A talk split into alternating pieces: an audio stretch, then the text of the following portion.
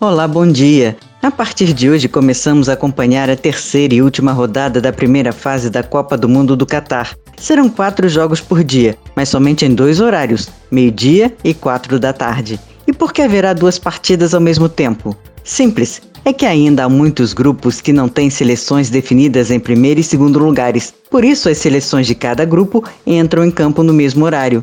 Haverá muitos confrontos diretos, o que deixa essa fase ainda mais emocionante. Então vamos aos jogos de hoje. Pelo grupo A temos Equador e Senegal e Holanda e Catar ao meio-dia. Como você já sabe, o país anfitrião do Mundial 2022 foi o primeiro a ser eliminado e logo na segunda rodada da primeira fase. O Catar não deve oferecer grandes perigos à Holanda, portanto, a briga pela segunda vaga do grupo A ficará entre Equador e Senegal. No momento, os equatorianos têm uma leve vantagem, pois somam quatro pontos, enquanto que a seleção africana tem três pontos.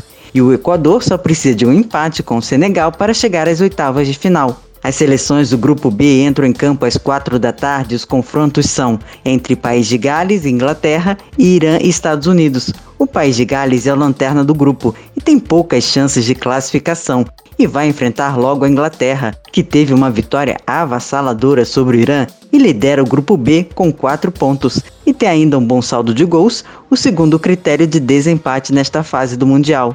Já o Irã está na briga por uma vaga nas oitavas de final com os Estados Unidos, tendo uma leve vantagem, pois conta com 4 pontos, enquanto que os americanos têm 3 pontos.